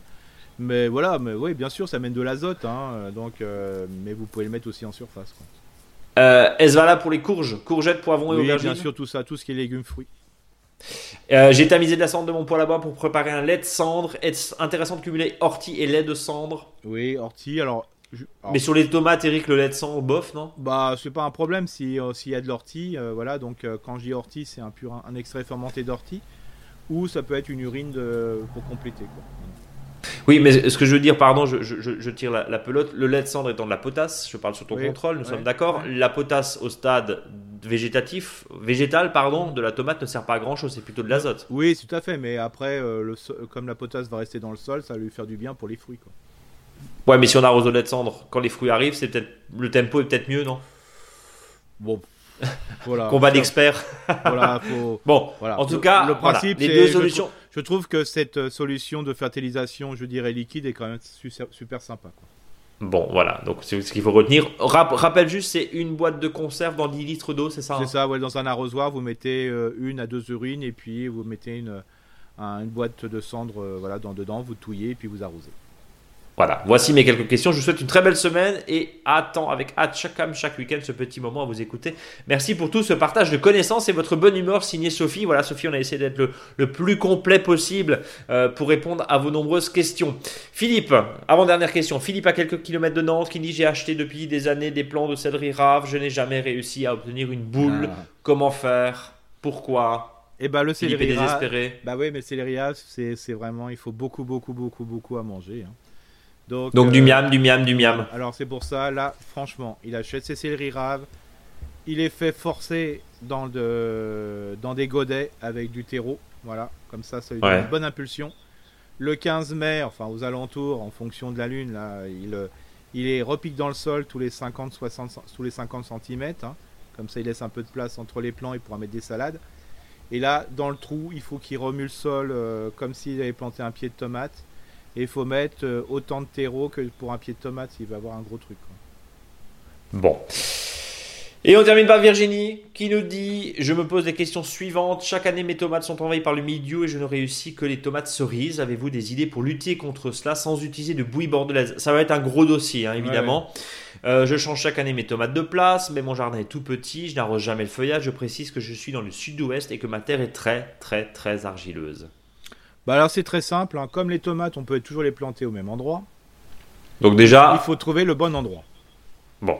Donc c'est simple, il faut que. C'est quoi son prénom, l'auditrice Virginie. Virginie. Il faut que Virginie se positionne dans son jardin. Elle se mette le nord dans le dos. Elle regarde donc le sud. Voilà. Et dans son jardin où il y a 6 heures de soleil entre 10h et 18h, c'est là qu'il faut planter les tomates tous les ans. Bon. Et là, elle optimise, je dirais, euh, le fait euh, d'avoir. Euh, voilà, elle optimise la pousse et surtout, elle minimise le fait qu'il y aura du milieu sur les pieds de tomates.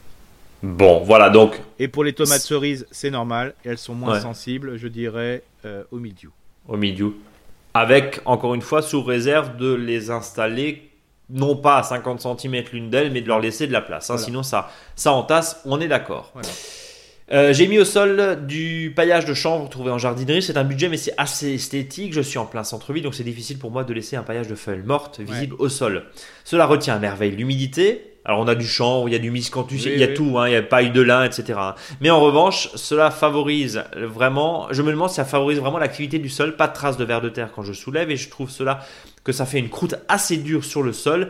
Qu'est-ce que vous pensez de ce type de feuillage et comment améliorer la, vie de mon sol plutôt dégradé Alors moi, l'idéal, c'est quand même les feuilles mortes. Alors je conseille la, chose suivante. Je continue avec le chanvre, le chanvre ou le miscanthus ou des choses comme ça. Par contre, en mettez moins et mettez une bonne couche de feuilles en dessous et faites la finition par ça. Ah, tu veux faire un, double fond en fait. Tu veux feinter. C'est ça. C'est ça. Donc du vrai paillage naturel et puis on, termine avec. Euh, Exactement. Bon, bah voilà, tout simple. Euh, entre le lin, euh, oui, la paille de lin qui est encore une fois un certain budget, les feuilles, l'Écosse, euh, pas le pays, hein, l'Écosse de cacao. Qu'est-ce qu'on a encore Du miscanthus, du chanvre, du. Toi, tout se vaut Pour moi, c'est qu'une question de, style. De style, ok. Donc il n'y a, pas de contre-indication particulière. Et le gros problème, c'est qu'on n'en met pas assez. Et parce que ça coûte tellement cher et qu'on espère avec un petit sac de pouvoir couvrir le maximum. Ou des fois, c'est de mettre le, voilà, une grosse épaisseur du même style. Et c'est un peu fin. D'où l'intérêt de, de, pouvoir faire autrement, c'est-à-dire euh, de mettre un déchet grossier qui est moins intéressant. Voilà. Euh, qui est moins beau. Quand je dis intéressant, c'est par rapport au style. Et, après, et puis on cache la misère. Quoi. Et voilà, on fignole après. Exactement. Pourquoi pas euh, voilà, on est arrivé à la fin de, ces très nombreuses questions. Là, il y avait vraiment ah là, c'était, mais on, mais on sent que, on sent que ça frétille. C'est ce que je disais au début. On a passé l'heure de, podcast, donc on va essayer de, terminer un petit peu dans les temps, même si on est quand même assez libre sur la durée. Mais bon, l'idée, c'est effectivement de, de pas, parce que bon, euh, on, rappelle, hein, certains nous écoutent au, petit déjeuner, et, je pense que quand il est 11h30 euh, samedi matin, ils ont peut-être autre chose à faire. Donc, on va passer à un truc qui est de saison, c'est le Cucumis sativus. Ouais, donc ça c'est concombre et corniche. Alors là, tu brilles en société, tu brilles samedi soir avec ça. Hein. Alors, ah, la Cucumis sativus, euh, ça c'est fait. Euh, ah, voilà. c'est pas mal. Non, ouais, c'est pas le, dernier euh, César à la mode, non, c'est c'est le concombre, les cornichons.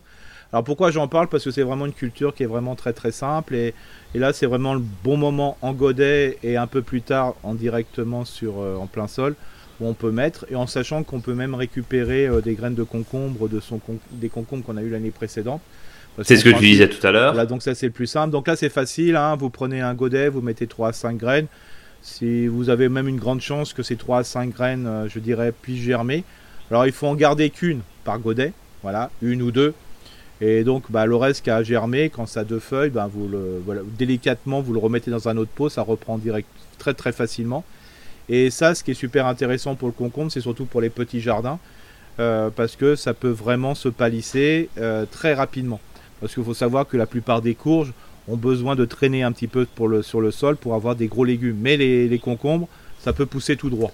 Donc si par exemple vous avez un bac, hein, il suffit de mettre par exemple un croisillon euh, pour de fer à béton, là par exemple, ça suffit largement, ou un, un croisillon un peu plus chicos, bah, ça vous permet sur le fond du croisillon et toujours qui regarde le sud, hein, c'est-à-dire vous avez par exemple un bac, vous mettez un croisillon, vous, vous laissez vous, un mètre carré à peu près de, terre où là vous pouvez planter, donc ça vous fait un fond euh, en hauteur, et là vous, vous mettez un, concombre, hein, ça suffit largement. Et ce qui est vraiment pratique, bah, vous le laissez pousser euh, tout simplement. Hein. Faut, bien sûr, il faut une bonne base de matière organique parce que c'est quand même de la famille des cucurbitacées. Alors, comme dit, concombre ou cornichon, bah, si vous voulez manger plutôt des concombres, mettez plutôt des concombres. Si vous voulez mettre des cornichons, mettez des cornichons. Par contre, si vous laissez grossir des cornichons, ça peut être comme un concombre, mais c'est quand même pas pareil. Hein. Donc, euh, parce y en a qui C'est un peu plus amer Ouais, voilà, c'est et dur. c'est un peu plus dur, c'est pas tout à fait pareil. Alors, si vous voulez vraiment manger que des concombres, ne dites pas je vais mettre des cornichons je vais les laisser grossir. Ça, c'est pas non, ça a été sélectionné. hein, le petit, le, le petit de Paris là, euh, celui-ci, bah, ça a été fait parce que parce qu'on voulait se faire du concombre. Donc, c'est vraiment le, le truc tout simple et vous mettez du paillage le plus souvent possible. Alors après, il y a les érudits qui disent qu'il faut tailler le concombre. Pourquoi pas? Euh, C'est-à-dire, on, on en reparlera, euh, voilà, pour tout La taille du concombre. Oui. voilà, taille du concombre, ça c'est. On en parlera plus tard, mais sinon vous pouvez laisser vraiment pousser.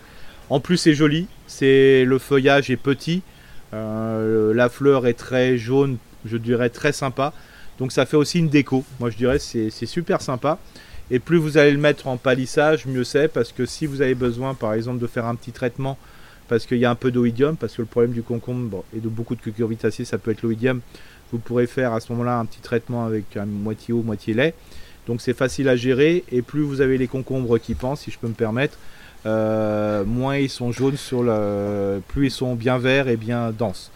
Voilà, ne euh, jamais laisser traîner le concombre par terre parce non. que ça jaunit effectivement. jaunit. On le répète chaque année. hein, et surtout on peut marcher dessus. Et donc Oui. euh, et donc c'est toujours ça qui qui est super. Donc le concombre à fond. C'est des fois plus facile même que les courgettes. Puis il faut savoir que les concombres vous pouvez en avoir tout le temps. Par contre, il faut en semer maintenant, un peu en mai, un peu en juin. faut en semer Toutes les trois semaines, Ouais, à voilà. peu près. Hein. Voilà, Toutes les mieux- 3-4 semaines, voilà. on renouvelle. Voilà, faut renouveler, faut pas avoir peur, ça pousse vite et puis voilà. Et puis après, bien sûr, à partir du mois de mai, un petit trou et vous les mettez directement dans le sol. C'est quasiment de la plante, on va pas dire mensuelle, mais elle, elle dure Ouais, deux voilà. mois parce qu'après elle crame vite. quoi. C'est ça, voilà. Euh, Donc il- euh, faut ouais. pas avoir peur. euh, J'en mettrai, mettez-en partout comme ça, vous êtes sûr que ça que ça peut bien démarrer. Et puis surtout, ben si vous trouvez, vous avez vous avez un concombre qui vous convient, ben vous en gardez un et vous le laissez jaunir, même de, il devient orange à la fin. Et après vous récupérez les graines et comme vous avez mis qu'une seule entre guillemets variété, il y a très peu de voilà de pollinisation croisée avec d'autres concombres, donc vous retrouvez le même. C'est ce que tu disais d'ailleurs euh, au début de cette, de cette émission, de cette longue émission. J'ai un point euh, quand même rapidement sur les concombres. Tu disais 3 à 5 graines par godet. Ça, faut, ça, ça- quasiment tout vient. hein, Eric, Oui, hein, c'est ça, il voilà. hein. C'est pour ça, Très euh, simple. hein. c'est très simple, hein, franchement. euh, on peut imaginer d'en mettre ouais, une graine des fois, hein, c'est des fois le. Mm. Mais voilà, hein, comme ça, si vous en laissez, alors surtout quand vous mettez les graines, mettez-les bien séparées, comme c'est une graine qui est quand même assez grosse, séparez-les bien comme ça quand elles vont germer. euh, Elles ont de la place. voilà. Alors là aussi, hein, justement, pour répondre à, de nouveau à l'auditeur pressé, euh, qui a posé la question sur les graines, pareil, vous mettez du terreau, vous tassez avec, oh, le, le- vous prenez le deux mêmes godets et vous tassez bien jusqu'à à peu près trois quarts de terreau. Vous mettez les graines et après vous les recouvrez avec presque rien. hein. C'est-à-dire que là c'est 5 mm de, terreau et vous retassez fortement dessus. Alors pas comme un bourrin hein, ou une bourrine, mais bien le, bien le tasser et puis après vous arrosez et là ça lève très très Vous le mettez en plein soleil et il n'y a pas de souci quoi. 4 jours. Euh, et puis, et évidemment, dès que, alors là, les nuits sont un peu fraîches, donc c'est vrai qu'à l'extérieur, même en pépinière, même en serre, c'est un peu compliqué parce que c'est pas, il fait pas très chaud. Par contre, euh, dans le salon, hein, en une Ouais. semaine, c'est dehors, même Ouais. pas, Mais même pas, voilà. même pas. On est, on est là. Mais de la lumière, de la lumière, de la lumière, c'est impératif. À partir du moment où ça sort, sinon ça a tendance à filer. Eric, est-ce qu'on terminerait pas ce podcast avec le faux dicton du jour? Ouais, qui, alors là, qui est grec, même si on parle Oh. de Cucumis sativus, c'est un faux dicton grec. Qui sème le concombre mangera le tzatziki à l'ombre. Oh, c'est joli. tu nous donneras ta recette de ta tzatziki du coup. Et puis, non mais blague à part, on, on va, on va parler aussi de la transformation parce qu'on le sait que euh, entre les, les légumes lactofermentés, les conserves, Ouais. etc., on va progressivement aussi distiller quelques idées recettes, Ouais, ouais. en tout cas d'idées de transformation. Et j'aimerais bien t'entendre sur les cornichons que je n'arrive jamais à faire. Alors, Ça fermente toujours. Euh, Eh ben là, on est deux. vinaigre, on est, pas. on est deux, je n'arrive pas à faire des, con- des cornichons. J'adore les cornichons. Je n'arrive pas à faire la transformation de cornichons. quoi. Mais t'as soit- quoi le souci? Ça fermente aussi? Alors, moi, ça fermente pas. Ils sont pour moi trop eggs. Ça va pas. Ils sont. Voilà. Alors, si justement il y a des auditeurs, des auditrices qui ont Ah des ouais. super recettes, moi je suis à temps à 300%. Moi je suis Ah ouais. Parce qu'au bout d'un moment, je récolte plus mes cornichons, je les mange en concombre ou autre parce que ça me gonfle, je n'arrive pas à les faire comme. comme Ouais, bah moi j'ai le même problème, c'est-à-dire que je, je- on suit, c'est-à-dire on ébouillant, le vinaigre enfin, blanc, tout fait, aromate, etc.